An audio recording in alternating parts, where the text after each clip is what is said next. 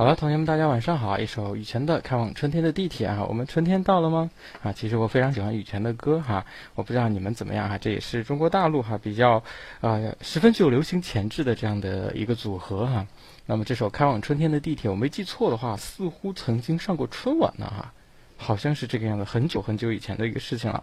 啊，那么整首歌我觉得非常的好听啊，唯独这个最后这段儿 这个地铁上的报站哈，我觉得稍微有一点 low 哈，那是因为时代的变迁啊，我们现在很少听到这样这个比较 比较比较 low 的一种报站方式啊，但是能够能够想象得出，在当年北京只有一号线、二号线和十三号线的那个年代。啊，是怎么样子的哈？你们要知道，那个时候赵老师已经来到北京了。那个时候北京只有三条地铁线。好了，不说那么多了，我们准备开始今天晚上的课。上课之前啊，照例看我们 PPT，可以看到屏幕吗？可以看到屏幕吗？啊，屏幕右上角有赵老师的这个微信二维码啊，微信扫一扫，今年上名校啊。这个 你们看着办啊，你们看着办啊。今天赵老师声音可能没有那么亢奋，会稍微呃温柔一点点啊。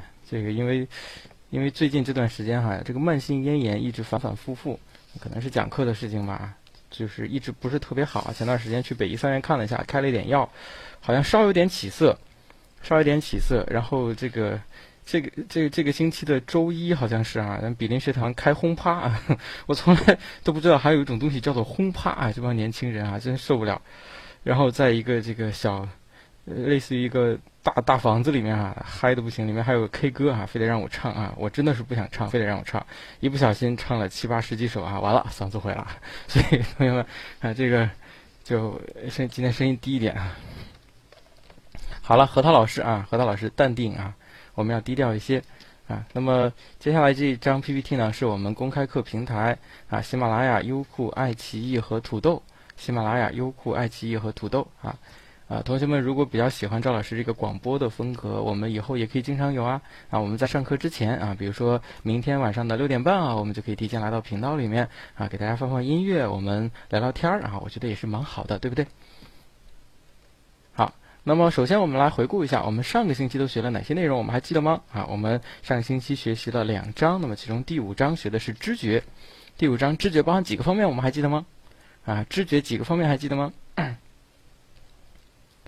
啊，我们可以把它分成四个方面啊，也可以把它分成六个方面啊。五个方面都可以啊，看同学们怎么样舒服啊啊。那么赵老师是把它分成了五个方面，分别是知觉的概述、知觉的特性、知觉的分类、知觉的信息加工以及错觉啊啊。那么概述它的含义、组织原则，特性里面有选择性、整体性、理解性、恒常性。那么赵老师每一个特性都给大家总结了八字要诀，我希望同学们能够把它们记住啊，有助于帮助我们理解啊。那么关于知觉的分类有空间知觉、时间知觉和运动知觉。空间知觉里面形状、大小、深度、方位；时间知觉主要是指这个时。间知觉的影响因素，运动知觉里面的四个特性都比较重要啊。那么知觉的信息加工呢，包含自上而下与自下而上，这需要同学们能够做到理解。几大模式识别理论呢，是作为啊理论的部分，应该重点去掌握。最后一个是关于错觉含义、种类及其产生的原因，这里面容易考大题的哈，就是错觉产生的原因。这是第五章知觉的部分。我希望同学们下之后呢，都能够啊列框架、画表格，我们对它进行一个复习啊。那么第六章记忆，好，记忆这一部分包含几个内容，还记得吗？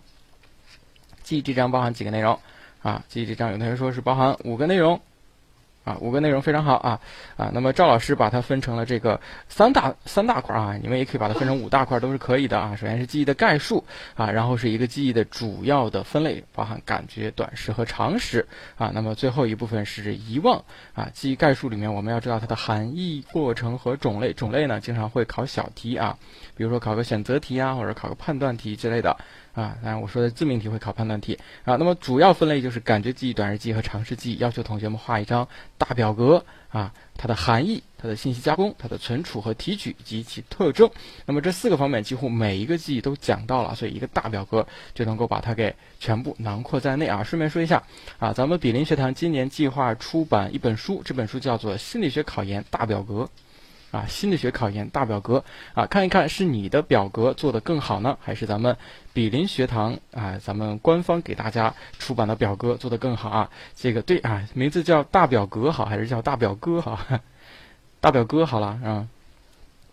哎，就多亲切是吧？大表哥啊，好啊，很亲切，很亲切啊。我们不仅要出心理学考研大表哥的统考版，还会出心理学考研大表哥的各院校版啊。比如说我是考这个呃北师大的，那有北师大的大表哥啊；我是考华东师大的，华东师大的大表哥啊；有考西南大学的，就有西南大学的大表哥啊。那么呃，对啊，对啊，所以同学们到时候可以呃，我不知道到时候会不会对外发售哈，我不不大清楚，但今年肯定会有的。会有的，至少直通车的应该是有，我不确定会不会对外发售，到时候看情况吧。啊，因为这个也不是我说了算的啊，这个我也实在是无能为力。来一套是吧？啊，很好啊，啊，期待一下啊。那么，呃，最后一个是关于遗忘啊，遗忘的含义、进程及其理论啊，我们要知道一个这个艾宾浩斯的遗忘曲线。好了，这是上周我们学习内容，我们今天开始学习第七章思维啊，在这里面首先说一下思维这一章是不是感觉比知觉这一部分的内容还要多啊？思维是不是感觉比知觉还要多啊？对吧？哎，所以我们在学习的时候也要有所侧重啊，有策略性的去学习啊。那么我们今天讲呢，有可能就有可能就讲不完了啊。就思维，有可能我们今天讲一多半啊，明天我们讲后一少半，好不好啊？所以明天晚上七点钟接着听课啊。那么第七章思维啊，赵老师是如何去处理呢？你看这么多内容啊，咱们高尔基上有知识结构简图。啊！我操！我一看啊，不好不好意思，爆粗口了。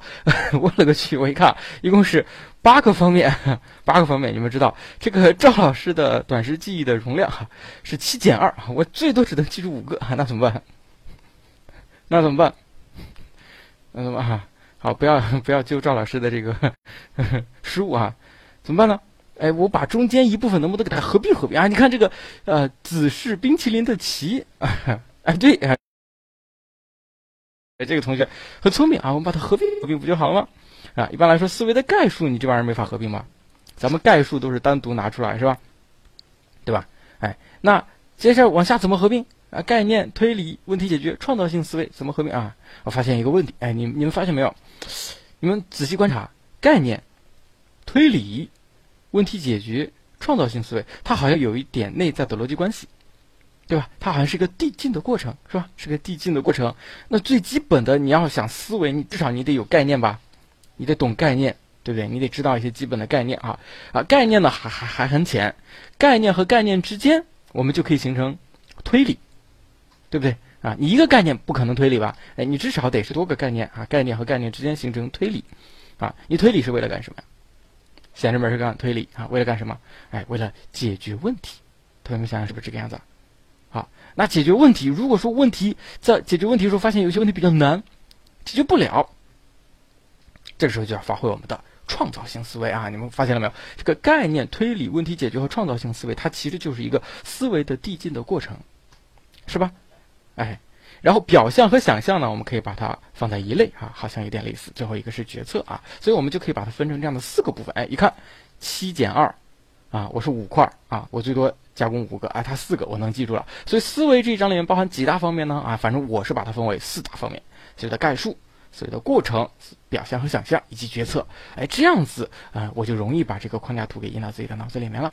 啊，所以同学们自己可以有自己的这个方法啊，啊，可以有自己的方法。好，我们一个来看啊，什么是思维啊？它的概述包含它的含义、特征、种类啊，还有这个思维的过程。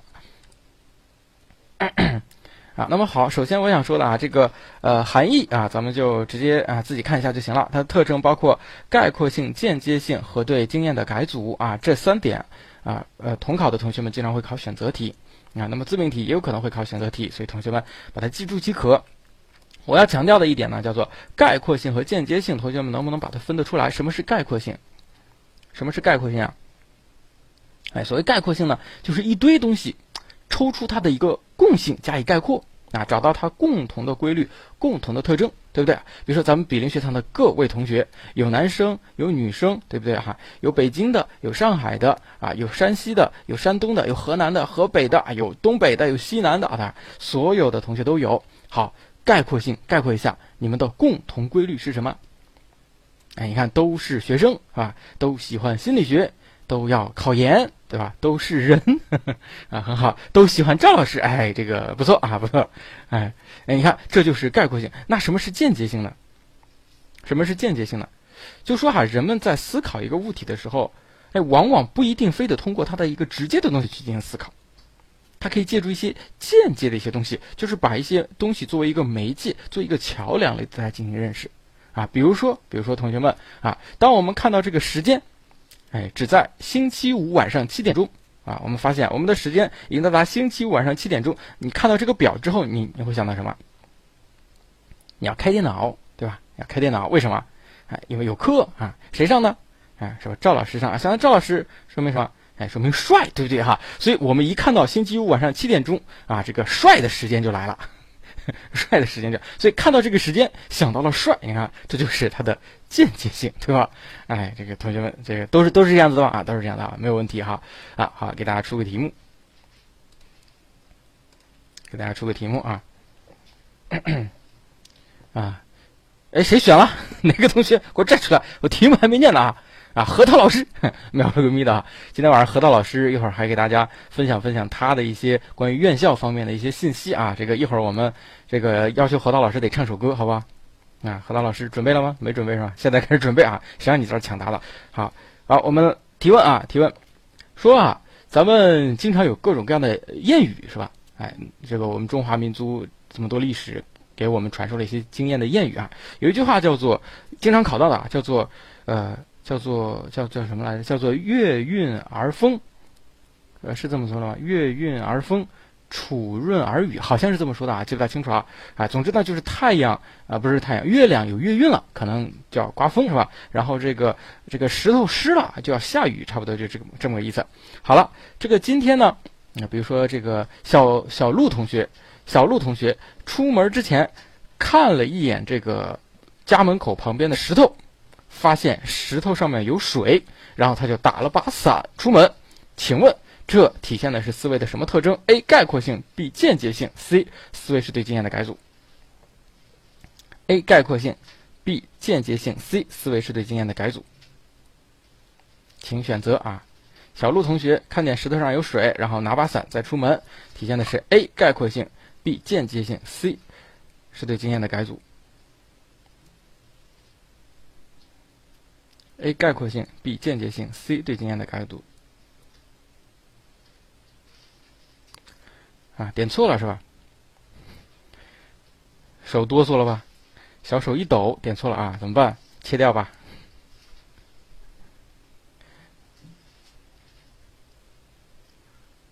好，回答完了吗？好，公布正确答案。小怪兽说啊。啊哦，好棒啊！啊哦，时间到。对，啊哦，应该是时间到，对吧？啊，答对了，是好棒啊！差一点是加油啊！人们要分清楚。好，为什么选 B？为什么选 B？为什么选 B？哎，有同学说这个老师不对啊！月运而风，楚润而雨，这这不是？这个我们千百年来每天每天观察总结出来的吗？这不是概括性吗？这不是概括性吗？对啊，这是概括性啊！哎，同学们要注意，思维是不是要么是间接性，要么是概括性呢？就是说啊，一旦你一个思维体现了它的概括性，就绝对不可能体现它的间接性了，是这样吗？不是，对吧？所以思维的特性它都包含在内。你说它是不是对经验的改组呢？它也是对经验改组。那为什么选 B 呢？关键你要看题目强调的是什么，咱们想想是不是？这个题目强调的是我们千百年来总结出这个规律吗？啊，我天天观察，我发现月运就刮风，储润就下雨，所以我得出一句话叫“月运而风，储润而雨”，是这样吗？不是吧？显然不是吧？所以他强调的是什么？他没有强调前面那个概括的过程，他是强调我看见石头就打伞。哎，你们想象一下啊，这个石头上有水，你干嘛打伞呀？外面假设哈，外面是晴空万里，你就看到石头上有水，你就打伞，这说明什么？说明你通过这个石头上有水，间接的得到了一个结论：一会儿可能要下雨。啊，石头哭了，你们想象力这个脑洞太大了，所以打把伞啊。可以理解吗？所以它体现的是间接性，通过观察一个无关的东西，它作为一种媒介，作为一种桥梁，让我们认识到一会儿可能要下雨。所以它体现的是一种间接性，不是我们直接看到下雨就打伞，而是看到了石头啊，提这个推的推断出有可能要下雨，然后去打伞，它是一种间接性。如果题目强调的是我们通过千百年的观察得出这样一个结论，它体现的是概括性。同学们可以理解吗？可以理解吧？哎，这就懂了。所以一定要看题目强调的是什么啊。同时要注意啊，思维的特性不光是思维的特性，很多很多东西的特性，它不是排他的啊，不是说哈，你你要么 A 要么 B，你我这个非得拼个你死我活，不是这样的啊，而是都可能有，关键看侧重点。好了，那么接下来我们看思维的种类。那我们看思维的种类啊，这个思维的种类呢比较多啊，这么多的种类，这么这么多的种类，哎，同学们我们要注意它的这些种类呢。哎，相互之间是独立的，啊，要画表格吗？不需要画表格。为什么不需要画表格呢？哎，因为我们说画表格，第一，第一，这些东西呢比较重要；第二，这些东西呢它有相似的逻辑结构，对，它是并列的，它是相似的。而我们这个思维的种类，它并不是并列的，你们可以理解吗？它不是并列的，啊，也不是相互包含的，它是无关的，它是无关的，也就是说彼此的分类是完全独立的。啊，不是说这个呃，直观动作思维是直觉思维还是分析思维？你不能这样问啊，它有可能是，有可能不是啊。形象思维是常规思维是发现思维？哎，你不能这样子去问，所以它相互之间是独立的，你不要找它们相互之间的一种关系，哎，它们之间没有关系，我们能够理解即可，能够理解即可。啊，这里面每一个啊，我们需要看一看，然后举个日常中的小例子啊，能够和它匹配上就行。那么这部分思维的种类，一般情况下是不会考大题的。啊，就是你考个一百年的研啊，你考一百年的研究生啊，连考一百次可能会碰上一次啊，但是我觉得啊，你们碰上的概率比较低啊，这个你就不要专门去把它当成一个简答题去解啊，我们把它当成理解的内容，理解的内容。如果考选择题的话，有可能会考一个选择就 all 了。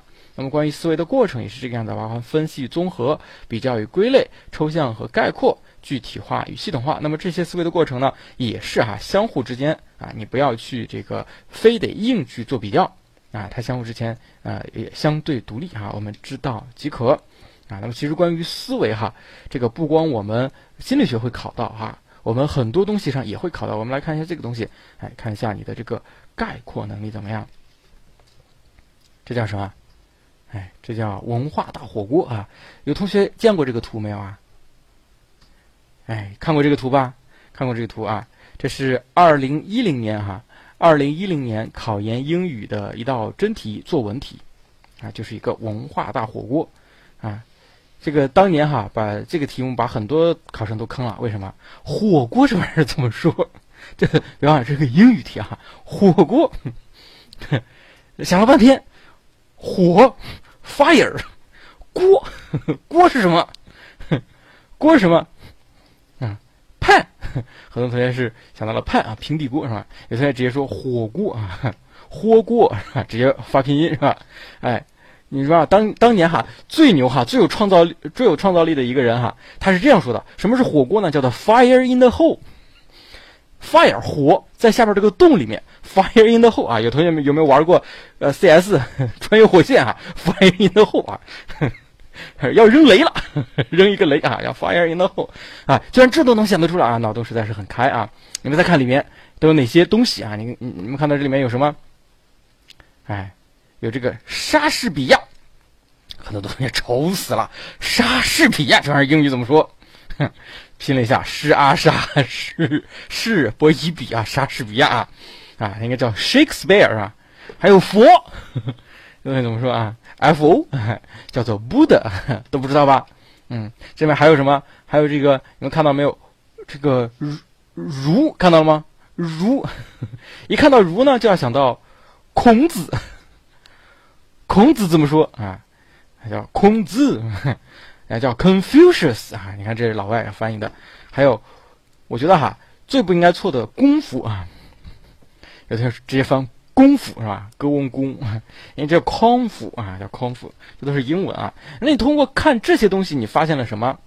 你发现什么？其实它考察的就是你的概括能力啊。你能不能通过这样的一个文化大火锅，发现哎里边有哪些东西是相同的，有哪些东西是不同的？它又说明了一个什么样的道理？你自己要去分析、去概括，啊，是不是挺难的一个东西啊？哎，这是考研英语的真题啊，真题。啊，为什么把这个题目拿出来？因为我的印象特别深刻，因为我刚刚给你们说的 Buddha、Shakespeare、Confucius、空腹啊，包括 Hot Pot，哎，我当年一个都没写出来，哎，这就是赵老师当年的一个惨痛经历哈。好了，啊，体验一下啊，体验一下。哎，那么接下来啊，接下来我们看这个概念啊，概念呢是思维里面比较哎比较基本的这样的一个知识，基本的这样的一个知识。哎，我们需要知道什么是概念啊？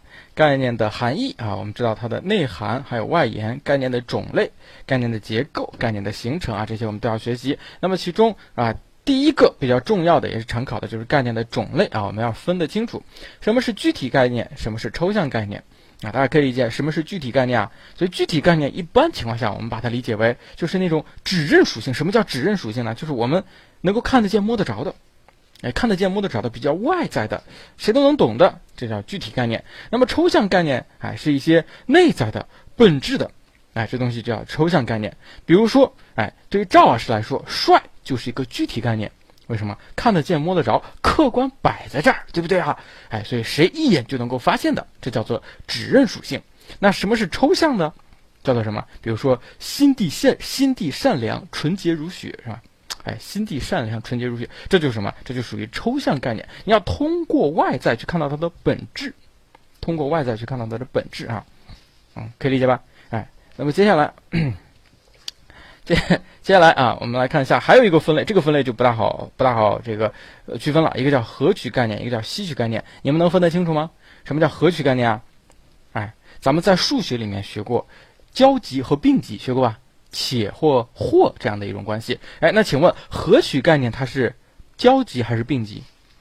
合取概念它是交集还是并集？有说交集的，有说并集的，到底是交集还是并集？到底交集还是并集？哎，搞不清楚了，搞不清楚啊！那我们要看一下什么是合取概念啊？说有一类事物，它包含多个特征，缺一不可的属性。咱们说上举的例子啊，毛笔，第一它得有毛，第二它得是笔，两个缺一不可，这叫做合取概念。缺一不可指的是什么？指的是并，指的是并，并是这个。呃，不，不是指的并，指的是且啊，指的是且，且指的是交集还是并集？指的是交集哈。你们这个数学都是体育老师教的吧？哎，指的是交集。什么是交集？你看这个叫毛，长毛的东西很多啊，除了毛笔有毛啊，这个这个动物身上有毛啊，大兵的腿上有毛啊，这长毛东西很多。另一个叫笔。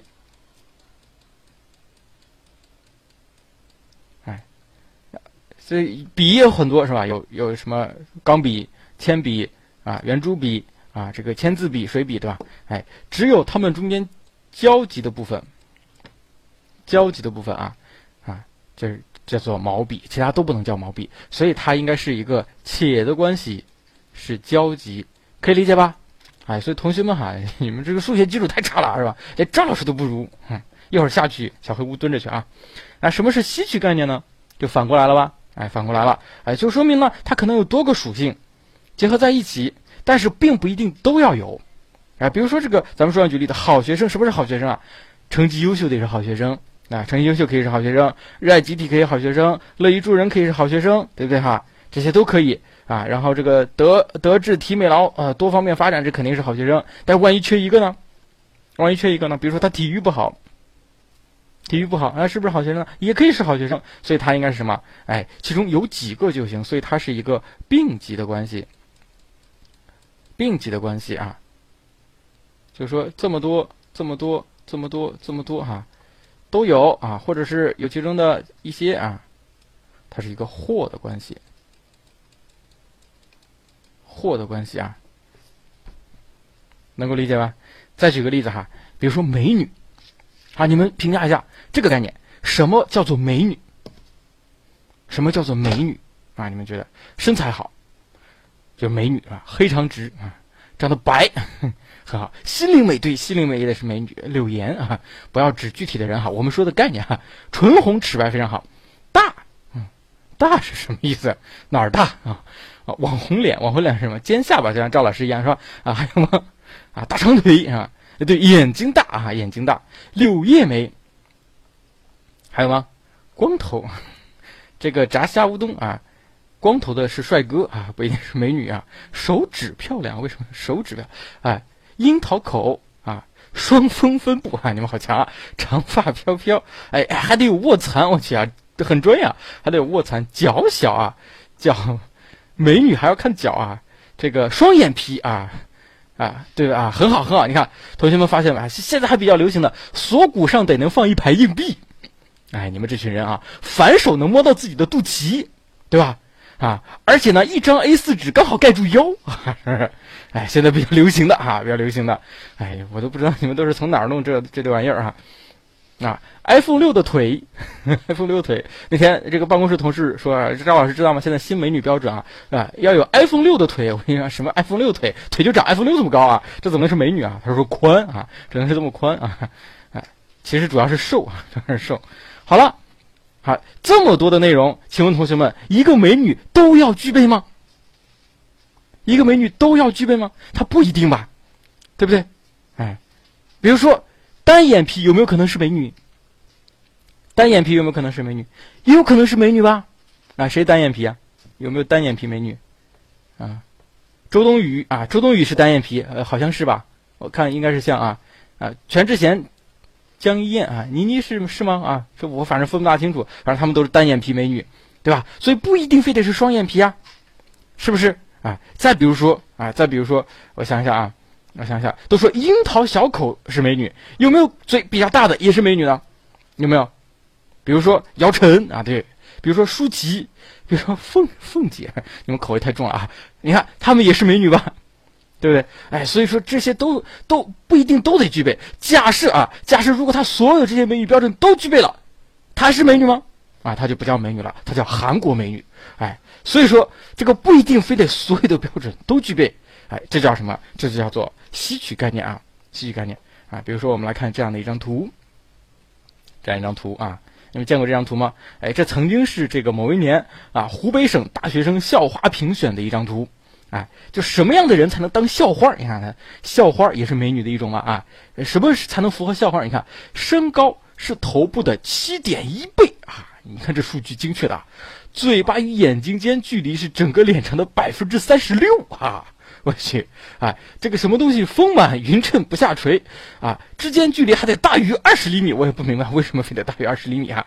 哎，大于二十厘米就好看吗？哎，不清楚啊。这就是当年这个湖北省大学生校花的一个评比规则。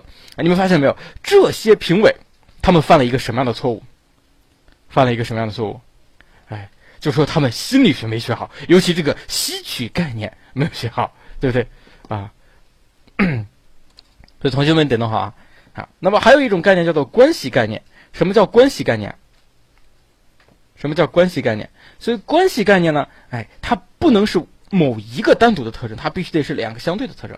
比如说大小，这就是一个关系概念。大，它就不是关系概念。哎，必须大小啊，这个东西的大小怎么样？哎，大小是吧？上下，嗯，胖瘦，高低，哎，这都是关系概念啊。关系概念我们可以理解吧？哎，比如说这个高低啊，我们就可以看到一个关系概念。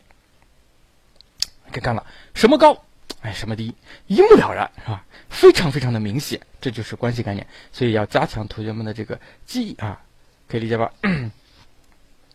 又来了，怎么就又来了？你们不知道吗？小四才是我的真爱呀，是吧？嗯，啊，所以这个咱们调侃一下啊，调侃一下。调侃一下得了，不要老说啊，这个说多了我也烦。好，好，张老师表示从此以后再也不黑小四了，行了吧？啊，好，我们回过来。啊，那么除了这个概念分类之外呢，我们还会接触到概念，包括自然概念和人工概念。啊，什么是自然概念呢？啊，咱们书上写了，是按照事物自身的特点而形成的概念。什么人工概念呢？什么什么？好了，我这个要出题了，要出题了，啊。哎，不行，啊，就这样吧，啊，就这样啊。好，出一道单选题，出一道单选题。好，我给大家五个概念，你判断一下，哪个概念它属于人工概念啊？哪个概念属于人工概念？第一个概念，第一个概念叫做小四，啊，A 选项小四，它是不是人工概念？好，B 选项，B 选项历史，历史它是不是人工概念啊？C 选项，C 选项，卫星，还是不是人工概念？卫星啊，D 选项脱氧核糖核酸，脱氧核糖核酸啊，E 选项啊，E 选项这个别墅啊，E 选项别墅。好，请判断哪个是人工概念啊？A 小四，B 历史，B 是历史啊，C 什么玩意儿？我怎么不记得？C 什么玩意儿？我刚说 C 什么啊？我想不起来了。有有三位同学选了 C 啊，C 是什么东西？想不起来啊？啊，C 是卫星啊，好，卫星啊。D 脱氧核糖核酸啊。E 是别墅。好，A 小四，B 历史，C 卫星啊，D 脱氧核糖核酸，E 是这个别墅啊。好，请判断，马上发现了什么问题啊？啊，请判断啊，哪个属于人工概念？哎，有九十八位同学作答，九十九、一百零二，抓紧时间，再给大家十秒钟的时间。啊，我再重复一遍：A 小四，B 历史，C 卫星，D 脱氧核糖核酸，E 是别墅。好了，我要公布正确答案。公布正确答案啊！这个同学们，你们所有的答案。都是差一点，加油哦！啊，这就是正确答案。我刚刚说的五个概念里面，没有任何一个概念属于人工概念啊。所以，凡是作答的同学，恭喜你们，全都答错了啊，全都答错了。哎，你们发现了没有？这个东西好像看起来蛮简单的样子啊。自然概念、人工概念，我看书我就看懂了，怎么会错呢？老师，我觉得应该是脱氧核糖核酸啊，这个英文名叫。DNA 啊，咱们眼泪老师在吗？啊，回头我让眼泪老师录一下啊，让他读 DAA 啊。你们知道吗？我最喜欢就让眼泪老师拼一个英文单词，这个英文单词叫做 banana。我特别喜欢听他拼啊，很喜欢啊。好了，为什么连 DNA 它都不属于人工概念呢？所以你要了解一下，到底什么人工概念？说人工概念是在实验室里啊，老师 DNA 在实验室里搞出来的，为了研究人的。思维，同学们注意哈，研究的是人的思维，模拟自然概念，注意是模拟自然概念，人为制造出来的概念。所以 DNA 它不是为了研究人的思维，不是在模拟自然的过程中，不是人为制造出来的，啊，它之所以叫脱氧核糖核酸，因为它就是一种脱氧的核糖核酸，能理解吗？啊。所以它是自然概念，它是按照事物自身的特点而形成的，按照事物自身的特点而形成。小四也是自然概念啊，也是按照它自身的特点形成的。嗯，为什么呢？因为小四哈，据我所知，它过去有一个网名叫做第四维啊，后来大家就昵称它小四了，对吧？啊，现在它也叫四娘啊，也叫四娘啊，这无所谓啊。卫星啊，卫是。环卫、保卫的意思啊，围着地球、保卫着地球的一颗星，所以叫卫星啊，能够理解吧？月亮是卫星，你们懂吗？它是环绕着地球、保卫地球的一颗星啊。历史啊，也是，总之它是按照事物自身特点形成的。那到底是什么？什么是人工概念啊？你举个例子不就完了吗？好，我告诉同学们，什么是人工概念呢？你从来没有见过的概念，它就是人工概念。啊，你从来没有见过啊！这个老师，赵老师，你你这什么啊？这这都是一会儿给你讲。哎，一会儿我们在讲布鲁纳的实验研究的时候，你就理解了到底什么是人工概念。好了，我们先来看一下概念的结构啊，包含概念的结构和概念的形成。概念的结构呢，我们就来看一下这个概念它是一种什么样的结构组合在一起的啊？它包含这样的四个理论。概念的形成呢，也包含四个理论。同学们注意哈，看到理论。就说明重点来了，就说明重点来了，哎，谁说这个不会考啊？哎，概念是很重要的一个知识点，人工概念也会考的啊，一会儿给你再给你举例子啊。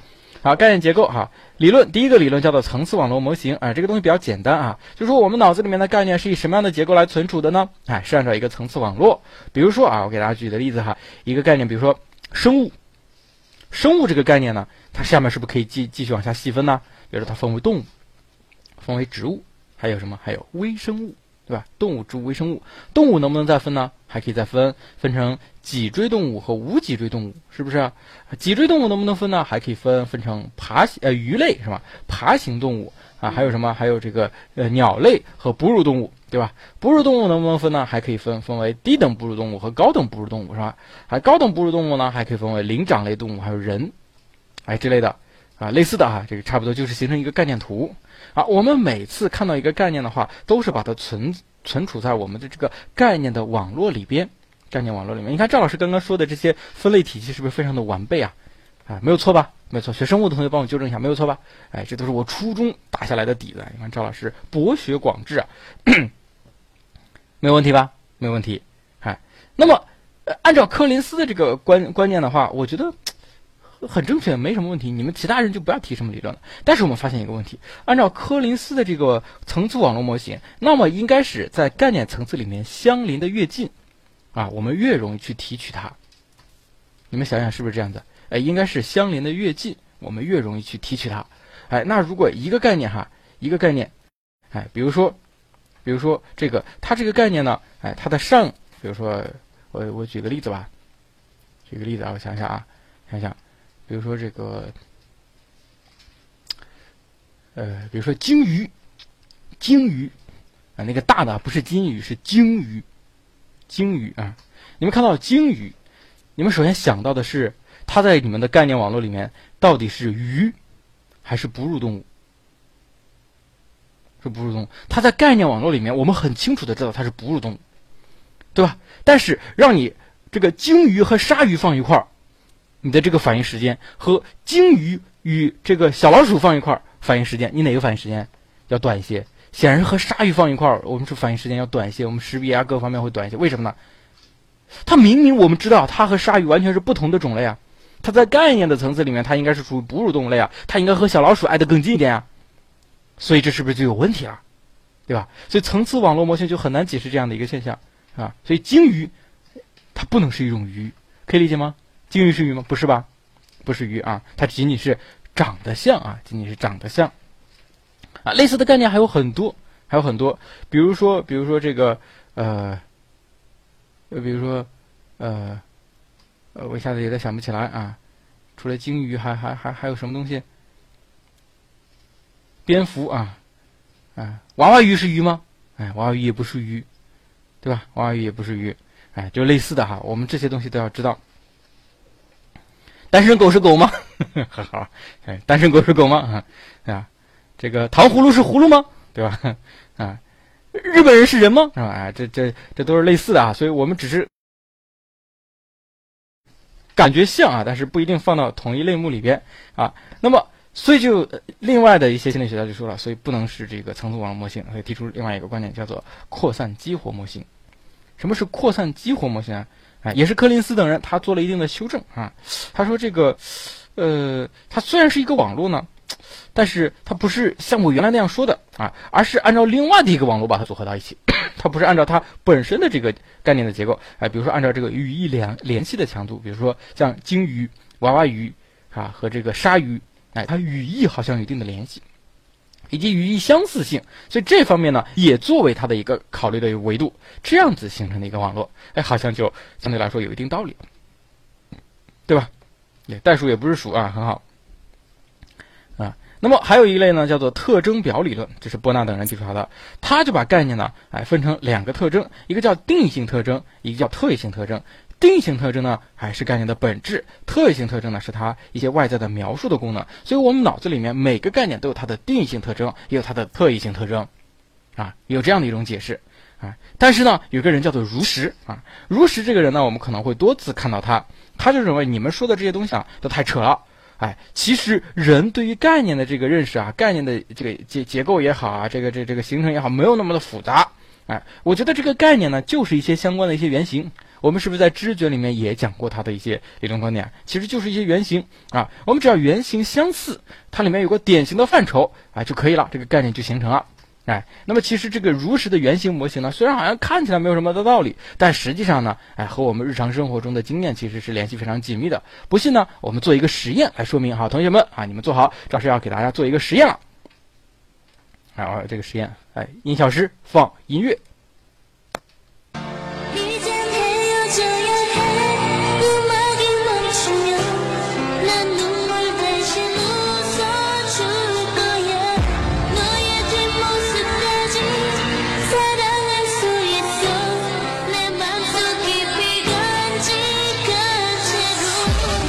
好了，同学们，同学们准备好了吗？我们要做一个非常非常有趣的实验啊！同学们，你们这个脑子要飞速转起来，把手放到我们的键盘上，随时给我一个反馈。好，现在同学们开始答题，同学们开始答题，请问一加一等于几？一加一等于几？一加一等于几？一加一等于几？二加二等于几？二加二等于几？二加二等于几？好，五加八等于几？五加八等于几？五加八等于几？五加八等于几？四加六等于几？四加六等于几？四加六等于几？四加六等于几？四加六等于几？好，请同学们，你们脑子里面想到的第一个水果是什么？啊，脑子里面想到的第一个水果是什么？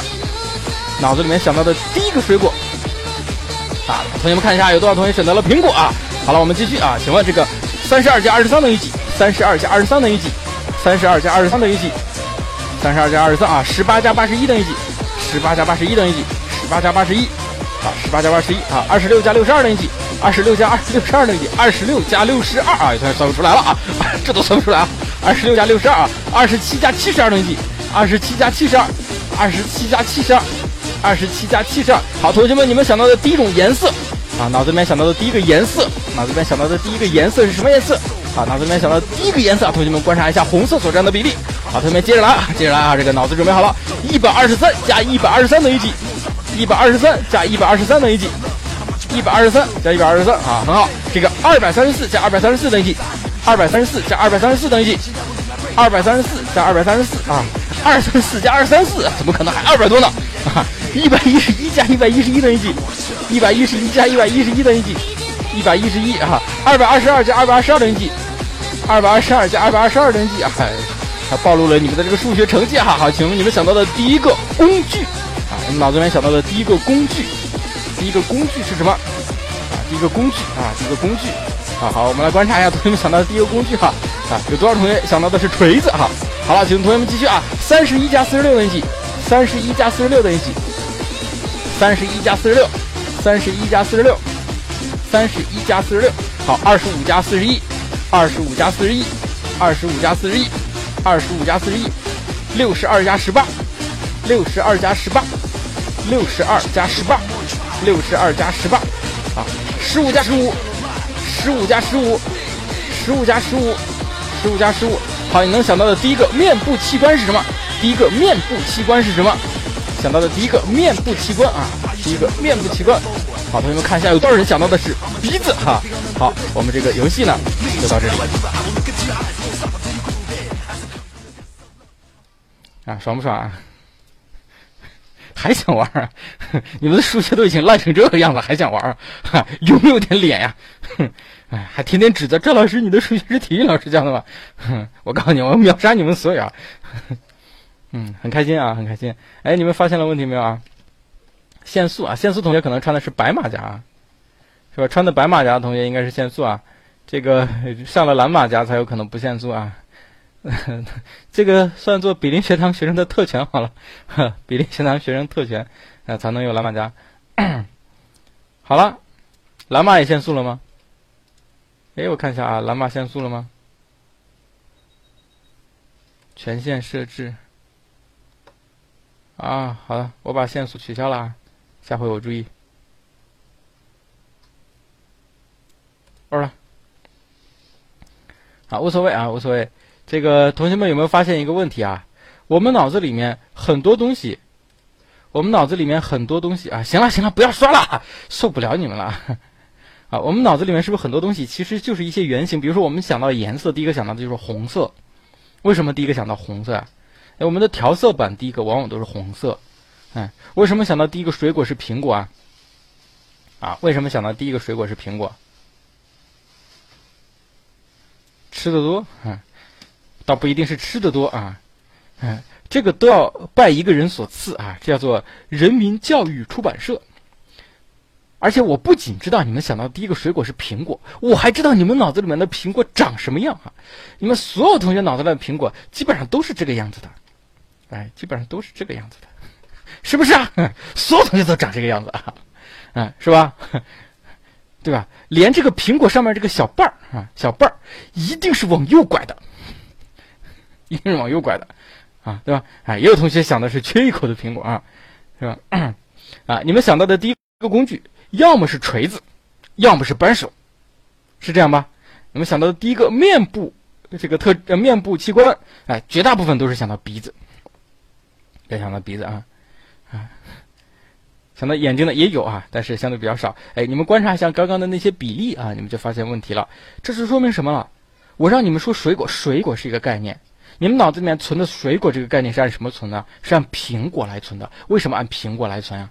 哎，因为是我们接触最早、接触最多的一个概念，所以我们就把它变成了一种原型，可以理解吗？哎，它就相当于一种原型。啊，看到这个原型就想到了这个概念，或者说看到这个概念就自然而然想到这个原型。那么这个原型有可能是我们最早接触，也有可能是我们接触最多的。嗯，好了啊，这是关于概念的结构啊，概念的结构，还有关于概念的形成。我们的概念是如何形成的啊？有这样的四种说法，一个叫共同要素说啊，抽离出它们一些共同的东西啊，就形成了它的概念，就叫做共同要素说啊。举个例子哈。比如说，什么东西是狗？什么东西是狗？哎，你们要抽离它一些共同的要素，对吧？哎，比如说它有这个呃四条腿，哎，身上长毛啊，对啊，单身，对，会吐舌头啊，会叫啊，然后这个有尾巴，对吧？啊，有尾巴啊，哎，这个看到电线杆就会抬后腿啊之类的啊，哎，这就是狗。啊，抽离出它们一些共同的特征啊，只有匹配这些共同特征的时候，哎，我们才认为它是狗，对吧？这就是这样概念形成的。哎，那么也有假设检验说，布鲁纳提出的假设检验说啊，这个假设检验说怎么提出来？一会儿我再讲，再往后推一推。样例学习说，其实同学们观察一下，这个如实的样例学习说和这个原型模型是不是就一个意思啊？哎，既然我们脑子里面存的是原型，那么这个原型从哪儿来的？就是我们看到一个一个实际的例子学会的。是不是？你们是如何形成狗的这样一个概念的？如果你们从来没有见过任何一只狗，你们脑子里面是不会有狗的概念的。我跟你们说再多狗的特征，你也不知道什么是狗，对不对？你必须得见过才行啊！比如说你从小见过的第一只狗啊，比如说啊啊叫做博美啊，假设是一只博美啊，你们就知道哦，原来这是一只狗。下回你们见到了一只藏獒，你们知道它是狗吗？你们可能就不知道。这时候这个你们的家长会告诉你，这也是一种狗，它叫藏獒。啊，比如说下次你见了一只京巴啊，是吧？哦，这也是一种狗。你下次见了一只斑点啊，浑身黑白的，相近啊，哦，这也是一种狗。哎，对，还有一种狗，这种狗非常的神奇啊，叫做中华田园犬啊。什么叫中华田园犬啊？就是遍布于祖国大地的，尤其是这个各种农村家庭里面的啊，遍布于田野山川的啊所有中国传统狗类的总称啊啊，就是这样的中华田园狗，很有意思啊。哎，就是因为你们见了这么这么多的狗，才逐渐形成了哦，这个东西叫做狗，叫做狗。哎，就是把这些所有的样例组合到了一起，尤其是里面有一些原型啊，形成你们脑子里面当中一个。比如说我现在说狗，你们脑子里面一定有一个狗的样子，对吧？一定有一个狗的样子。这个狗可能是你们最早接触过的一种狗，可能是你们这个呃这个接触最多的一种狗，也可能是什么？把各种狗的特征组合到了一起。但是肯定是一只狗，啊，你们脑子里面肯定是一只狗。我说到狗，你们脑子里面不可能是一堆数据，比如说四个腿是吧？呃，一条尾巴啊？肯定不可能是这么多数据，肯定是真的有狗，对吧？哎，那么还有一个人呢，他就提出来了内隐学习说，就是我们的概念是如何形成的呢？不是别人教给我们的，而是在我们这个从小到大日常生活当中一步一步内隐就习得了啊。我过去给大家举的这个例子，比如说 P.S。P.S. 啊，眼泪老师来了，眼泪老师给大家拼一下 banana 好了，请问这个这个这个这个说到哪儿啊？说内隐学习说，我们从小到大，我过去是不是给大家讲过一个东西叫 P.S.？P.S. 啊，什么是 P.S. 啊？除了这个 Photoshop 之外，它还代表什么来着啊？有同学还给我普及了一下，其实就是一个附带说一句是吧？啊。备注啊，就差不多是这样的一个意思。复言，对，就差不多是这样的一个意思。小 tip 啊，对，这个问题就在于没有人教给过我呀，没有人告诉我这个概念，但是我怎么就知道了呢？它就是内隐的，不知不觉间的，无意识的过程中，哎，我们就学会了。这就是内隐学习说。好了，那么关于概念的结构，四种不同的结构理论；概念的形成，四种不同的形成理论，我们都有讲到了。其中有一个叫做布鲁纳的假设检验说，一直没有讲啊，请同学们看这个概念形成的策略啊，这个到底是个什么意思？到底什么叫做假设简言说？到底什么叫做人工概念？啊，就有个哥们儿，这个哥们儿呢叫做布鲁纳，啊，这哥们儿呢非常的无聊，他喜欢看一个综艺节目。你们喜欢看综艺吗？他就喜欢看综艺，他喜欢看一个很老的综艺，这个综艺叫做《幸运五十二》，你们谁听说过？《幸运五十二》有没有看过？是一个脸长得特别长的李李勇啊，他他他整的啊，对吧？然后里面有一个有有一个环节叫做谁来比划谁来猜，你们看过吗？啊，非常六加一，谁来比划谁来猜，看过看过看过吧？现在知道啊，很多综艺节目也也沿用这样的一些这个游戏啊，对吧？哎，布鲁纳他玩的就是这么个游戏，就叫做谁来比划谁来猜啊。好了，他就这么无聊，他找了一堆被试，找了一堆被试，啊，来到我的这个实验室里面，哎，这个被试呢，我给你们钱啊，我们来玩个游戏，这个游戏呢叫做谁来比划谁来猜啊，怎么怎怎么个游戏呢？哎，好，现在我脑子里面形成一个概念，你们猜。哎，看谁猜的准啊！猜谁猜的越快，谁猜的越准，哎，我就给谁发工资啊，发背试费啊啊！猜的最慢的啊，只给你发五毛啊；猜的比较快又准的啊，给你发五块是吧？一大笔钱是吧？啊，就玩这样的一个游戏。但是你不能说毫无限制的去玩。我知道你脑子里面什么概念呢？哎，我给你这样的几个条件，几个条件啊，什么样的一个条件呢？什么样一个条件呢？哎，就是说，哎，比如说哈，我这里面第一，我这个是个平面的概念。然后呢，哎，概念里面包含外框，啊，就是外部有一个轮廓，内部有一个轮廓。外部这个轮廓只有三种可能，要么是方框，要么是三角，要么是圆，这是外框。啊，这个内在呢，哎，这个内里边啊，就是里边也有可能有几个形状，比如要么是三角，要么是圆，要么是方框。哎，就是有外在一个框，有内在一个形状，外面一个形状，内面一个形状，里边这个形状呢，它还有可能是空心儿的，或者是实心儿的，哦，很有意思啊，哎，三角，这不是个三角吗？这不是个三角吗？啊，懂了，哎，就是这样的一个游戏哈。现在你猜猜看，哎，比如说，比如说这个，我找一位同学啊，找一位同学。叫做隔壁扫厕所，你们名字起都很有意思啊！隔壁扫厕所，桃花他二婶，我去，好，扫厕所同学不要扫了啊，出来，我们玩游戏啊，玩游戏啊！好了，现在我脑子里面想一个概念啊，你猜猜看，我脑子里面概念是什么？扫厕所同学一猜啊，我猜，哎，我猜啊，你的概念外框应该是个方的。我说，哎，不对。嗯，那外框是个三角。我说，哎，不对，啊，外框是个圆。嘿，我说，哈，扫厕所同学，你真聪明，猜三次你就猜对了啊。好，你猜猜里边是个什么形状呢？扫厕所同学说，我猜里面是个三角。我说，嗯，不对，啊，里面是个圆。嗯，也不对，那里边是个方框啊。我说，扫厕所同学，你真聪明啊，猜又三次你就猜对了。好了，你再猜它到底是空心呢还是实心呢？哎，扫厕所同学说，嗯，我猜是实心儿。我说不对，是空心儿啊！哇塞，两次你就猜对了啊！你们看了吗？小四同学非常的快啊，很聪明啊，马上就把它给猜出来了。哎，这就是这样的一个概念。好了，哼，小四同学很骄傲是吧？哎，答对了，好棒啊，是吧？好了啊，就这么这样的一个概念哈。同学们注意，我脑子里面这个概念叫什么？叫做圆框、方块、空心儿。这个概念就是传说中的人工概念。啊，人工概念，也就是说，我们过去见到的所有概念都不是人工概念。就我刚刚让扫厕所猜的，我脑子里面这个概念，在实验室里为了研究人的思维而人为的制造出来的这样的一个概念，就叫做人工概念，懂了吧？什么是人工概念啊？就是我现在在这个实验室里面，为了研究人的思维，人为创造出来的，外边是个圆，里边是个方块，还是个空心儿？OK，圆、方块、空心儿组合到一起，这就是人工概念。啊，所以你们不可能碰见人工概念的，你们接触到的所有的概念都是自然概念，懂吗？没有意义的吗？有意义啊，有意义。哎，可以懂了吗？必须得是布鲁纳做这个研究用的这个东西才叫做人工概念。你换一个人在别的实验里面用到别的研究的都不算啊，能够理解吧？嗯，能够理解吧？啊，严磊老师问：电磁场是人工概念吗？请作答。嗯，哎，同学们很聪明啊，不是。啊，不是啊，它也是自然概念，所以我们接触到的所有概念都是自然概念啊。你看布鲁纳是不是很无聊啊？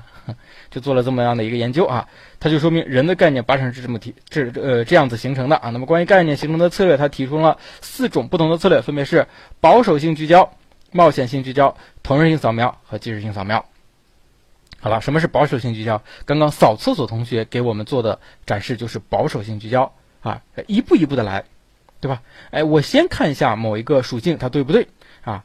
比如说方框不对，三角不对，那肯定是圆了，是吧？哎，把这个所有有可能错误的选项都给它排除掉，一步一步聚焦到那个最终的真实概念上，这个东西就是保守性聚焦。扫厕所同学就用到了这样的一个策略，非常的聪明啊，最后把它给找了出来啊，而且。啊，他告诉了我们所有有可能的情况，全部排除掉，最后找到了正确答案。嗯，哎，扫厕所要火。然后呢，哎，什么是冒险性聚焦呢？哎，冒险性聚聚焦，它就不是一个一个来了，它可能一次有很多个属性啊，一起来说。比如说，咱换个同学啊，比如说毛泽西同学，我去，这是毛泽东的弟弟哈，久仰久仰。毛泽西同学，他说，哎，呃，赵老师，你是什么样的一个概念呢？我猜。哎，有没有可能是三角圆还是空心儿？我说答错了，我说答错了。你看他这个时候就没有使用保守性聚焦，对吧？他使用一种冒险的策略。我一说答错了，对吧？他可能一下子懵了，还是不清楚，那到底是个什么概念，对吧？那是方块三角，我说不对，是吧？啊，圆方块啊，我说对。哎，这个时候非常有可能是很难找到答案，但有可能快速的找到答案。假设他运气好，一下子他就把这个答案给找到了，对吧？把这个答案了好几个属性都给他说对了，这就是冒险性聚焦。啊，后面还有两个，一个是同时性扫描，一个是即时性扫描。所以同时性扫描就同时扫描多个假设，即时性扫描是一次检验一种假设。好，同学们，你们发现问题了没有？这个保守性聚焦和这个即时性扫描有点像，都是一次一个。冒险性聚焦和同时性扫描有点像，都是同时好几个。发现了没有？哎，这个时候我们就要用到我们给大家讲的一个学习方法，叫做什么？叫做找不同。它到底有什么不同？对吧？哎，平行的知识除了啊相似的知识，我们画表格；平行的知识我们要找不同。对它有什么不同？那不同点究竟在哪里？在哪里？哎，有同学之前听过课，可能知道；有同学可能就蒙圈了。到底是哪儿不一样呢？哎，同学们注意哈，保守性聚焦、冒险性聚焦，它都有个聚焦，同时性扫描。即时性扫描都有扫描，聚焦聚焦的是什么玩意儿？扫描扫描的又是什么东西？哎，聚焦聚焦的是单独的属性，能理解吗？哎，概念性能的策略啊，保守性聚焦、冒险性聚焦，聚焦的是属性。什么叫属性呢？外框就是一个属性，是吧？就外部形状是个属性，内部形状是个属性。空心儿还是实心儿又是一个属性，哎，所以它包含三个属性，所以我这一个概念包含了三条属性，你们能理解吧？哎，聚焦一次只能聚焦一个属性，叫做保守性聚焦；一次聚焦多个属性，比如说我聚焦两个属性，叫做冒险性聚焦。那什么是扫描呢？扫描扫描是什么呢？扫描扫描的是假设，你们看啊。咱们书上是不是都这么写的？扫描扫描的是假设。什么叫假设呢？就是我假设你的概念是什么，我只要提出一个假设，我这一条假设里面是不是已经包含了所有的属性？你们想想是不是？是不是已经包含了所有的属性了？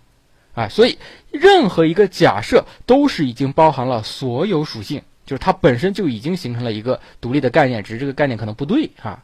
啊，你看属这个这个这个属性。它并不是一个完整概念，但假设已经成为一个完整概念了。所以，你的概念到底是什么呢？是外面三角，里面圆，还是空心吗？这就是一条独立完整的假设。我说不对，啊啊！我同时一次扫描一个假设的叫做这个这个这个这个即时性扫描，我一次扫描多个假设啊，就叫做同时性扫描，可以理解吗？所以聚焦聚焦的是属性啊，单一的扫描扫描的是假设的完整的。啊，如果说一次聚焦一个属性叫保守性聚焦，一次聚焦多个属性叫冒险性聚焦，一次扫描一个假设叫即时性扫描，一次假设呃扫描多个假设叫同时性扫描，这就是它们的区分点。哎，很多同学啊一直都导不大清楚的，一直导不大清楚。那么有同学说，老师，我看彭丹林老师这本书上写了，这个扫描假设的时候好像和你解释不大一样。彭丹林老师这本书里面写的有点跳跃，你可以无视它。你可以无视它，等将来你真搞清楚，你再回过头来，你就可以看出来了。哎，它这个里面跳跃的地方在哪里？好了现在可以理解吧？哎，你就记住，聚焦都是聚焦属性的，扫描都是扫描假设的，哎，然后再对它进行分类。好了，这是关于概念形成的策略啊。那么关于概念的掌握，同学们下去之后自行学习一下啊就可以了。哎，那么一个小时嗖的一下就过去了。我们休息一下，给大家带来一首羽泉的另外一首歌曲《冷酷到底》。后面的，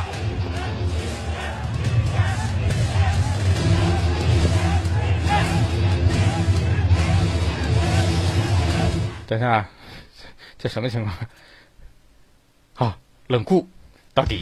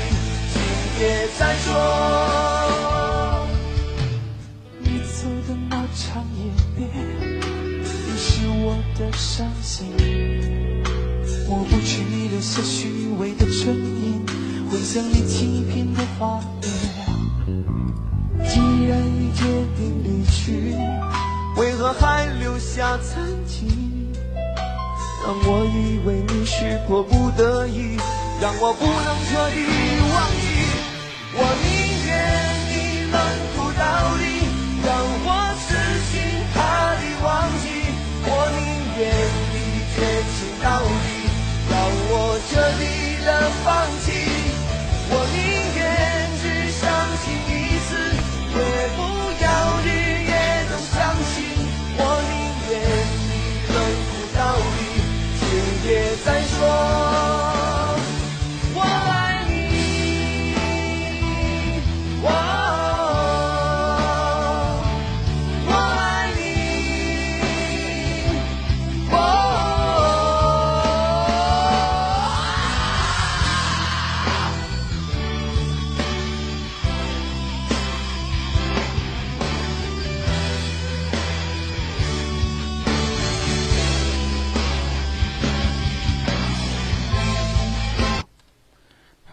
这个很奇怪哈，这个在音乐盒里面搜到的很多都是现场版了，很难搜到原版，可能是版权的问题吧。大 S 说哈，能够想到老赵抱着电吉他甩着头发，啊，我真受不了你们了啊！再给大家带来一首歌曲啊，我个人非常喜欢的《画地为牢》。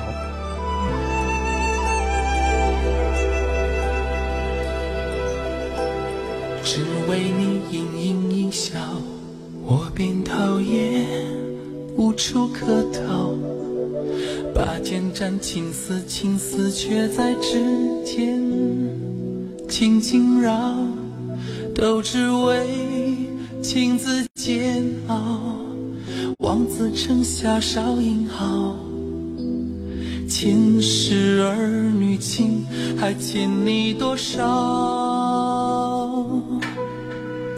只为你盈盈一笑，我便讨厌，无处可逃。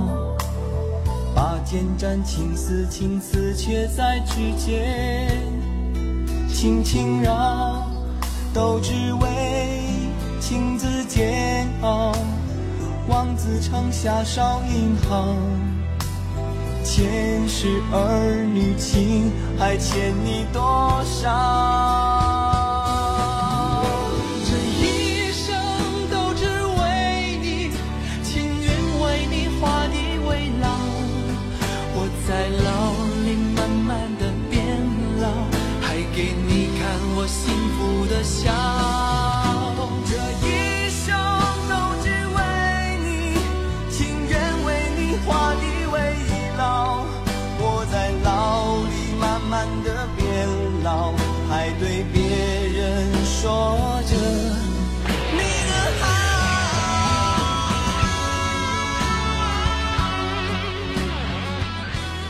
啊，那么这首歌呢，也是羽泉的一首有点仙侠风，也有点中国风的这样的一首感觉的一首歌曲啊。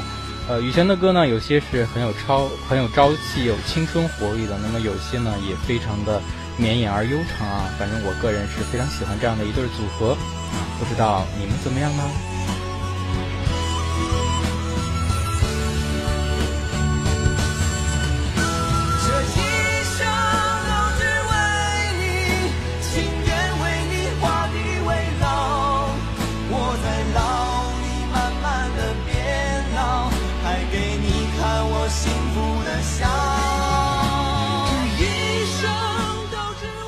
啊，如果同学们没有找到相关知识点的话，因为我讲的呢，并不是说具体讲的是《心理学导论》这本书呢，还是普通心理学，我是综合了多本书来讲解的。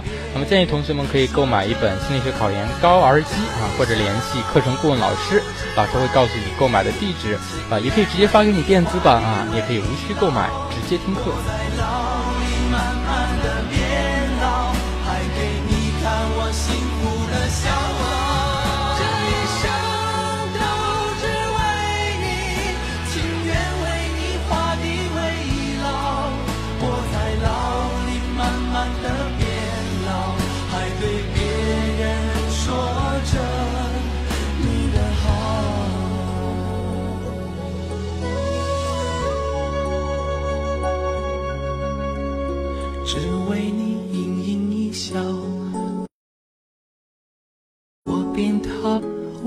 客套，拔剑斩情丝，情丝却在指尖轻轻绕，都只为情字煎熬。望子成小少一号，前世儿女情还欠你多少？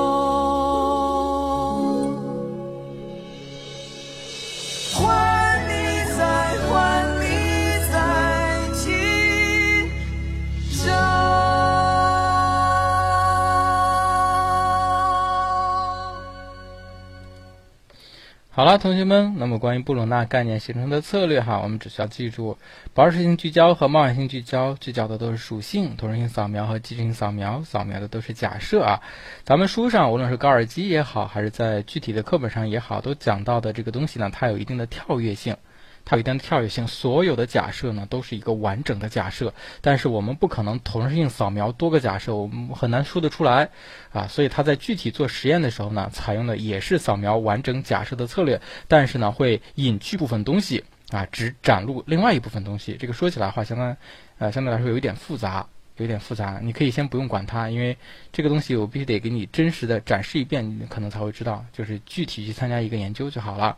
啊，我们只需要记住哈，聚焦，聚焦的是属性；扫描，扫描的是假设。OK，啊，没有的同学没关系啊，我说了，可以购买一本高尔基心理学考研高尔基，或者是给课程顾问老师联系一下，他会赠送你一个电子版啊，电子版也是可以给你的。好，那么接下来我们看推理啊，推理，推理的含义不说了，推理的种类经常考到。好，请问推同学们，推理分几种？推理分几种？啊，要很清楚啊，要很清楚。对，推理分两种。老师不对哈，我看到有什么三段论啊、条件啊、现象，你怎么说分两种啊？分两大类啊，一类叫做归纳推理，一类叫做演绎推理。啊，归纳推理就是我们说了啊，就是按照这个啊，这个呃，按照那个啊，归纳推理啊，就是按照说是千百万次的一个研究法，是所有次都把它归纳在一起啊。形成的一个抽象的概念啊，这个归纳推理、演绎推理呢，就反过来，哎，反过来，所以一个是从特殊性到普遍性的一个过程，一个是普遍性到特殊性的一个过程啊。那么关于演绎推理呢，又可以分成三种，一种叫做三段论推理，一种叫线性推理，一种叫条件推理。哎，同学们，我们平时所说的几何证明题一般是什么推理？几何证明题指的是什么推理？啊几何证明题。哎，首先它是一种演绎推理，其次它还是三段论推理，比较复杂的三段论推理啊，这个可以理解吧？哎，传统的三段论推理啊，第一 A，第二 B 啊，两个加起来就可以推出 C。这就是典型的三段论推理啊。嗯，第一段、第二段、第三段啊，两个加起来就可以推出 C 啊。比如说，啊，我想想，比如说这个桃花他二婶，桃花他二婶觉得赵老师很帅。桃花他二婶觉得赵老师很帅啊，我很荣幸啊。第二，桃花他二婶他的审美绝对没有问题。啊，好，两个加起来可以推出什么？推出赵老师真的很帅，是不是？哎，这就属于典型的三段论推理。啊，能理解吧？啊，请问同学们，三段论的推理 啊，它是不是就一定是正确的呢？不一定是正确的啊，这推理不一定能够保证正确啊。好，我们看线性推理，所以。你看，得出一个结论：赵老师真的很帅，不一定是正确的。那正确的是什么啊？赵老师简直帅呆了啊！这才是正确的。我们看线性推理，什么是线性推理呢？哎，它更更多的指的是一种关系推理。哎，比如说 A 在 B 的左边，B 在 C 的左边，能推出什么？能推出 A 在 C 的左边。同学们可以理解，这就是关系推理。它主要体现了一种传递性。请问同学们，关系推理一定正确吗？也不一定正确，是吧？推理都有可能有错的。你看，A 在 B 的左边，B 在 C 的左边，A 就一定在 C 的左边。万一他们做个圈呢，是吧？哎，不一定哈，是吧？哎，那么这个常见的关系推理呢，还包括啊，还包括，比如说这个，哎，比如说这个姚明比刘翔高，刘翔比杨幂高，杨幂比郭敬明高。好，请问 姚明比郭敬明高还是不高？是吧啊，显然姚明比郭敬明高啊，这也是一种关系推理啊，也是一种关系推理啊，就是它主要体现的是一种关系的传递性啊。说好的最后一次呢？哎，小陆同学是个女生是吧？哎，我要给你上一课啊，给你上一课。嗯啊，就是曾经有一个房子，这个房子坐落在这个山间的小木屋里，房子里面呢，哎，有一个大人啊，有个男的啊，一个大老爷们儿揍他的小孩儿，你再哭。啊你再哭，我就把你扔出去喂狼。这个时候呢，外面走来了一只母狼啊，它刚刚失恋了，痛哭流泪的，突然走到这个门口，听到他你再哭，再哭，我就把你扔出去喂狼。哎，然后这个母狼就在门口守了一夜，赔杯扔出去喂狼。最后这个母狼得出了一个结论，嗯得出什么结论？男人都是骗子呀，啊，都得出这样的一个结论啊。所以这个给你上一课啊，知道即可啊，知道即可。那么接下来啊。继续啊，还有一个叫做条件推理。呃，条件推理呢，就是先要有一个条件，利用这个条件就可以得出一个结论啊。它最典型的一个推理的一个句型就是“如果那么”，如果那么，哎，如果，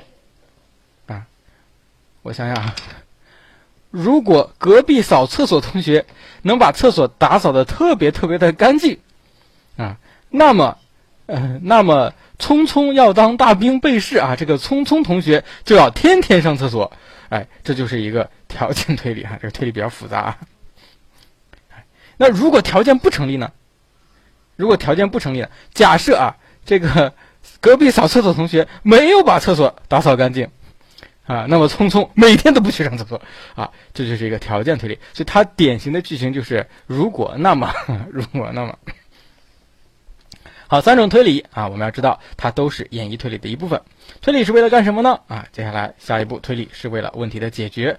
问题解决的含义和思维的过程比较简单，自己看啊。那么关于问题解决的策略，问题解决的策略主要有两类，一类是算法策略，一类是启发式策略啊。什么是算法策略呢？哎。比较典型的，同学们，你们过去那个有没有见过那种小日记本儿啊？日记本上有个密码锁，你们有没有买过这种啊带密码锁的这种日记本儿？或者是什么呢？或者是你们的旅行箱上面有个密码锁？一般这密码锁呢，的密码比较简单啊，都是两位数、两位数或者三位数啊。尤其两位数那密码锁，你说两位数那密码锁有有毛用啊？啊，一共试一百次，肯定能试出来，对不对啊？哎，两位数肯定能试出来啊！你试一会儿就试完了，哎，这种。一个一个去试的方法呢，就叫做算法策略。你们想想是不是啊？哎，我从零开始试，零零，哎，没打开，零一，咔就打开了，我去，是吧？哎，马上就把它给打开了，这就是什么？这就是算法策略啊。那什么是启发式策略呢？启发式策略它就不能一一加以尝试了，就不能一一加以尝试了。哎，它可能是在问题中间啊，问题空间内去做一些尝试，做一些搜索，把问题去解决。它和算法式策略一个非常大的不同。算法式策略，如果这个问题适合用算法式策略来解决的话，这个问题就一定能解决。你们想想是不是？比如说那个密码锁，假设啊，一共就两位数的，你发现它适合用算法策略来来解决，它基本上能保证你肯定解决。那假设三位数能不能解决啊？三位数也能解决吧？也能解决啊！你多试几次，一千次嘛，啊，你试一整天也差不多了啊。四位数能解决吗？也能解决，不就一万次吗？哎，你试试十天是吧？五位数呢，也能解决是吧？哎，总之能解决，这就是算法策略。但是你肯定就放弃了。所以并不是每一个问题都适合用算法策略。比如说给你弄个十八位数，弄个十八位数，你你你就用算法策略吧，你这辈子估计没戏了啊！嗯，估计没戏了。最近比较流流行的一个人工智能机器人叫做 AlphaGo。AlphaGo 呢，它在围棋领域里面哈战胜了。呃，这个世界围棋冠军哈，前世界围棋冠军啊，这个韩国棋手李世石啊，最后是四比一啊。为什么这个战胜围棋好像感觉那么的牛啊？这人工智能战胜围棋战胜人类感觉很牛，而其其他的那些棋类呢，其实都不在话下了，其实早就赢了人类。你们知道为什么吗？你们知道为什么吗？就是因为围棋它具有接近于无穷的可能性，它的这个棋盘因为比较。比较大哈，围棋好像是十九乘十九吧，是十九乘十九的一个棋盘啊，再加上黑白子不同的这个落子的方式啊，不同的落子的方式，最后算出来啊，各种不同的排列组合的形式，各种不同排列组合形式太多了啊，以至于世界目前世界上最牛的这个计算机，你让它算啊，它也没有办法算得出来，就是没有办法把这个所有的这个方式在比较短的时间内给你，它是做不到的。啊，所以它是完成不了，而其他的一些棋类比较简单啊，比较简单，所以它可以用穷举法，把所有可能的走法全部都在计算机里面过一遍，然后找到最佳走法就欧了啊，所以它肯定能找到。呃，那个计算机就可以用算法策略，但是在这个围棋领域，计算机是做不到的，所以它只能用启发式策略，而启发式策略几乎是人类才能够灵活运用的，计算机是不会的啊。所以 AlphaGo 用的另外的一种思路去解决了这样的一个问题，所以它才能够战胜人类，可以理解吧？那么这个启发式策略呢？哎，主要有五类，分别是手手段目的分析、逆向搜索、爬山法、选择性搜索和类比迁移。同学们看一下啊，这个东西不是特别的难。这里面我要强调啊，一个叫手段目的分析，一个叫爬山法。什么手段目的分析呢？哎，就是我们设置若干个子目标，一步一步的去达成，一步一步的去实现，这就是手段目的分析。爬山法呢？哎，也是降低初始状态和目标状态之间的距离，以达成问题解决一种方法。两个有点类似。那有什么不一样？最大的一个不同，手段目的分析，同学们可以记一下，它可以暂时远离目标状态，啊，手段目的分析呢，可以暂时远离目标状态，以退为进，啊，但是爬山法呢，它是逐步降低啊两者的距离，最终问题解决。这个我们知道即可。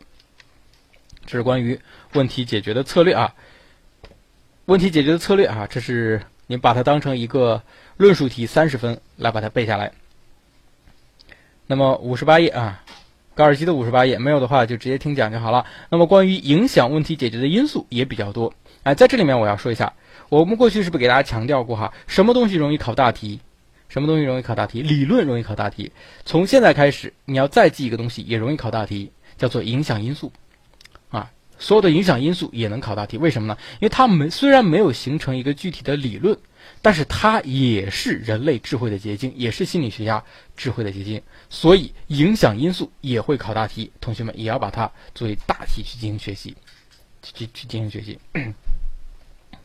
好，那么这个影响问题解决的因素包含七个啊，第一个是解决问题的策略，比如说啊，比如说这个呃两位数的密码锁。用什么方式最容易把它解决掉？是不是就算法策略啊？算法策略最容易解决掉。但是你用启发式策略，比如说我先试个九十八，我看看；先试个二十六，我看看。啊，你可能就很难把它试出来。所以用算法策略就很容易把它解解决出来。所以用不同的策略解决的呃这个这个解决问题的难度都不一样。所以第一个使用的策略是否得当？那么第二个知识的表征方式，哎，知识的表征方式也会影响你问题的解决。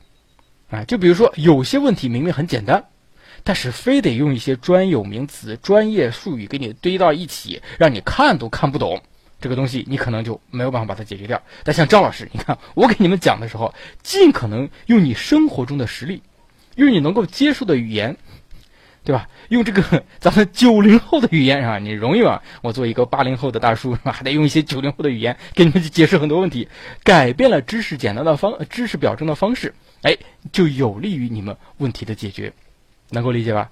哎，所以有些同学评价赵老师说：“赵老师，你这个人太没有下限了。”你们要要信任我哈，我是一个心地善良、纯洁如雪的人，我怎么会没下限呢？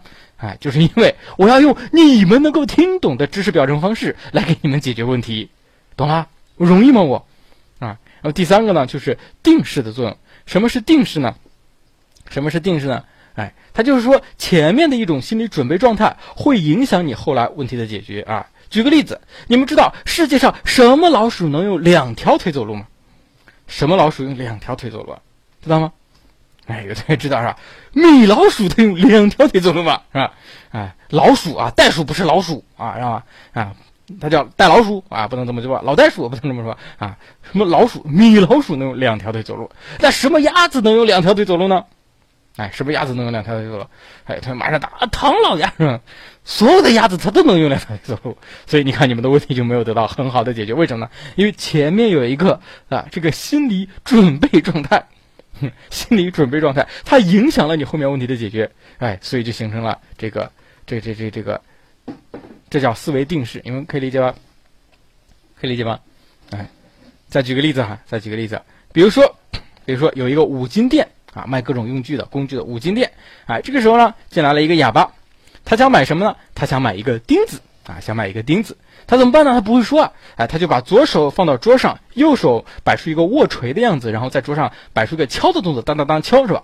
哎，老板给他拿了一个锤子，哎，他摆摆手，啊，他继续摆出一个敲的动作，然后指了指自己的左手，哦，老板说，哦，这是一个钉子啊，就给他买了钉子。好，下面进来了一个瞎子，他想买个剪刀，他该怎么办？哎，很多同学现在在屏幕前已经伸出了自己的右手，比划了一个剪刀，是吧？嗯，这就是定式对你产生了影响。他直接说不就完了吗？他眼睛瞎，他嘴又不瞎，是吧？他说我要剪刀了啊！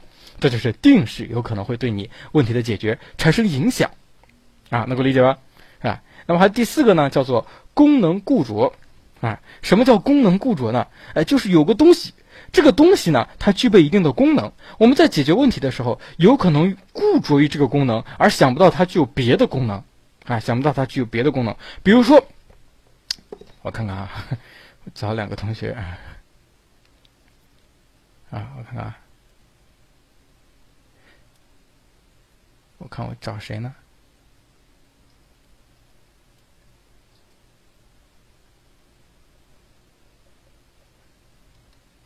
小灰灰，啊，我看到了小灰灰，还有个叫小哥哥，啊，有个小灰灰，有个小哥哥，哪有小哥哥？小哥哥，啊，小哥哥出来了，哎，小哥哥呢？他是个女生，但是我不知道为什么他叫小哥哥。你要占我便宜是哪样啊？啊，这个小哥哥呢？哎，他这要考研嘛，爱学习啊，上自习。然后这个自习室呢，一直开到晚上九点半，啊，九点半关门了。哎，小哥哥呢就收拾自己的书啊、本儿啊、笔啊，就回去。那么在自习室回宿舍的这个路上呢，啊，有一个必经之路，是一条蜿蜒曲折的这个林间小路，啊，走在这这里面没有灯啊，没有灯。小哥哥走着走着啊，突然之间从前面跳出来一只小灰灰，啊，小灰灰跳了出来，大吼一声“呆”。嘿嘿嘿嘿，老子劫个色是吧？啊，就这个样子。好了，这个时候小哥哥该怎么办？该怎么办？跑是吧？啊，假设腿下软了，大吼一声。假设周围这个呃方圆五公五公里之内没有人烟啊，也不知道你们学校为什么弄这么大啊？五公里之内没有人烟啊，怎么办？卸妆？我觉得你们太狠了，怎么办？怎么办啊？这个时候，假设小哥哥要奋起反抗，他发现他只有一个小书包，小书包里呢只有一本高尔基。你看啊，比邻的真爱是吧？只拿了一本高尔基，什么都没拿，怎么办？对，哎，这个时候就可以直接拿高尔基去砸他，是吧？啊，从书包里面掏出高尔基，朝着小灰灰脑袋当的一下，小灰灰当即就被拍晕了。啊，你们可以看出来，高尔基平时它是用来学习的，但是关键时刻它还能充当宝砖，对吧？哎，所以你们要打破功能固着，不要以为啊，小哥哥刚要拿出高尔基，他用来干什么？那拿出来背书吗？不是，他可以直接拿出来拍人。啊，所以常备一本高尔基有多么的重要啊！有多么重要？还说赶紧去买吗？啊，赶紧去买！啊，这就是功能固着，解决了功能固着，就有利于你解决问题啊。然后这个小哥哥就开开心心的咯咯咯咯啊，就笑了一路回去了啊啊，他的名字就这么来的吧。好，第五个呢是关于动机，动机我们还会讲到哈，动机和解决问题呢有一个倒 U 型曲线关系啊啊，然后还有情绪。啊，乐观的情绪有利于问题的解决，而消极沮丧的情绪会阻碍你的解决。你看，赵老师给大家讲课的时候，为什么一直在反复营造一个乐观的情绪啊？你看，你们都听得很开心，有利于问题的解决嘛？啊，第七个呢是人际关系啊啊，比较优良的人际关系呢，有助于问题的解决啊，人们之间相互信任、互助啊，都有利于问题的解决。你们在考研的过程中，也要维持一个比较好的一种人际关系，明白吗？哎，比较好的人际关系，比如说和宿舍同学搞好关系。和你们的什么小男朋友、小女朋友搞好关系啊，啊，不要天天吵架啊，否则的话你们学习不好。那问题解决不了怎么办？我们这时候要发挥创造性思维了，所谓创造性思维。所以创造性思维呢，它就不是简单的按照我们原来的常规思维来解决问题了，它把。它包含复合思维和发散思维两个方面啊。那么吉尔伯特，呃，吉尔伯特提出的，吉尔福特提出的这个创造性思维的三个特性，同学们要知道：流畅性、变通性和独特性，这都是创造性思维。那么关于创造性思维的过程啊，我们这个华莱士提出了四个阶段啊，叫做准备阶段啊，我们提前要有个准备，酝酿阶段，哈哈酝酿阶段啊，同学们，我们在做什么时候要酝酿？它可能会有一个长期的酝酿期。长期的酝酿期，第三个阶段叫做霍朗阶段啊，霍朗阶段啊，有些书上把它写为顿悟阶段啊，你酝酿了足够长的时间，突然有一天不灵啊，脑袋里脑袋上面出了个灯泡，就像咱们比邻学堂 logo 一样不灵啊啊，就顿悟了，霍朗了。最后你要验证，如果万一验证成功了啊，OK，你这个创造性思维结束啊，问题得到解决。那假设万一验证没成功怎么办？万一验证没成功怎么办？你要重新进入酝酿阶段啊，接着酝酿啊，是吧？还有的时候感觉像上大号是吧？没出来怎么办？接着酝酿啊，啊，酝酿到一定程度，不灵啊，就顿悟了哈。所以中国有一句词说得好，叫做茅塞顿开，指的就是这样的一个道理啊。那么，关于这个创造性思维的影响因素呢，主要有三个。第一，就是你的酝酿阶段是否能够顺利的去完成啊，是否有这样的一个阶段啊。第二呢，还有一些非智力的因素啊，比如说你的意志力、你的自信心、你的远距离的联想能力。你看赵老师远距离联想能力非常强，什么都能想到，是吧？哎，赵老师意志力非常非常的坚定啊，赵老师非常非常自信，对不对啊？很自信啊。最后是一个环境，那么这个环境主要的是指的是他人有没有人在场。一般情况下，有人在场和没人在场都会对创造性思维产生不同程度的影响啊。那么赵老师呢，就不大喜欢有人在场的一个环境，好吧？有没有跟你们讲过哈？啊，我过去在考试的时候，凡是遇到这个写作文的情况，或者解数学难题的情况，我不希望监考老师在我旁边。对他只要站在我旁边，因为他总是来回走嘛，他只要站在我旁边，我都会有一个动作来回敬他，就把笔往桌上一拍，然后坐正，正襟危坐。不说话，对吧？你不走，我就不写。最后那门课我就挂了，看谁看谁撑的时间长啊啊！反正就就说明哈，这个创造性思维，通常情况下啊，不希望他人的干扰，不希望他人的干扰。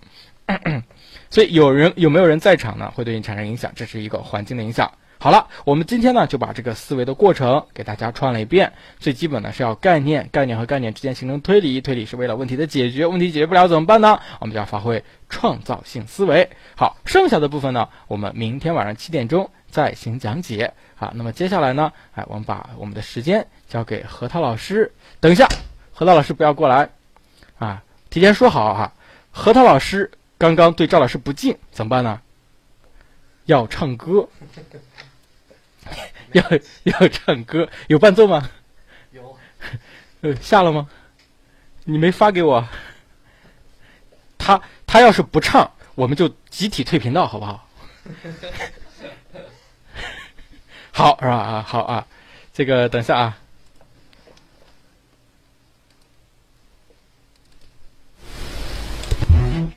好啊，那我们接下来我们把我们的这个时间交给我们何当老师。等一下，啊，我给他上传一下 PPT。PPT 在哪儿呢？